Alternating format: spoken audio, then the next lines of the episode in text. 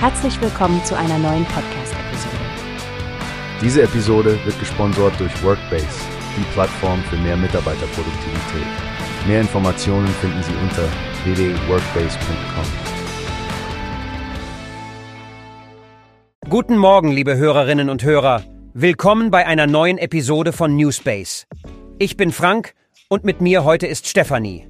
Wir haben heute ein spannendes Thema, nicht wahr? Absolut, Frank. Es geht um ziemlich brisante Aussagen aus dem politischen Berlin. Thorsten Frei von der CDU hat klargestellt, dass deutsche Soldaten nicht in die Ukraine entsandt werden.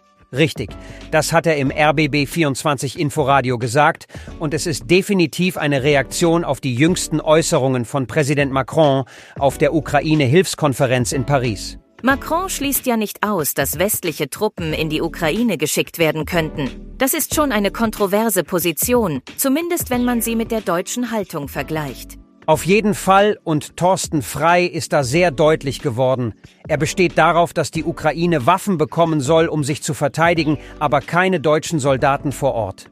Ja, und was auch interessant ist, er kritisiert Kanzler Scholz wegen der Zurückhaltung bei der Lieferung von Taurus Marschflugkörpern. Frei sieht es nicht als Risiko, dass Deutschland dadurch in den Krieg hineingezogen wird. Er hat da eine ziemlich starke Meinung, nicht wahr? Er sagt Unfug zu den Bedenken, dass Deutschland zur Kriegspartei werden könnte. Da ist also ein klarer Dissens in der Politik zu erkennen. Und er bringt ein interessantes Argument. Deutschland hat in der Vergangenheit Taurus-Raketen an andere Länder geliefert, ohne dort Soldaten einzusetzen. Das wirft natürlich Fragen auf, warum es jetzt anders sein sollte. Das tut es. Frei spricht von mangelnder Entschlossenheit. Also, liebe Zuhörer, es ist ein komplexes Thema.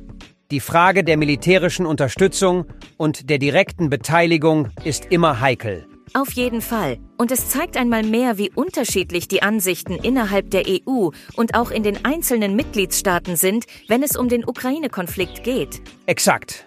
Es bleibt spannend, welche Entwicklungen wir noch sehen werden. Das war's für heute von Newspace. Vielen Dank, dass ihr eingeschaltet habt und danke an dich, Stefanie, für die interessante Diskussion. Immer gerne, Frank. Danke auch an unsere Zuhörer.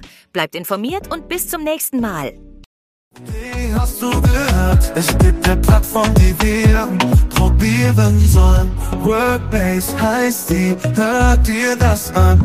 Mehr Produktivität für jeden Mann.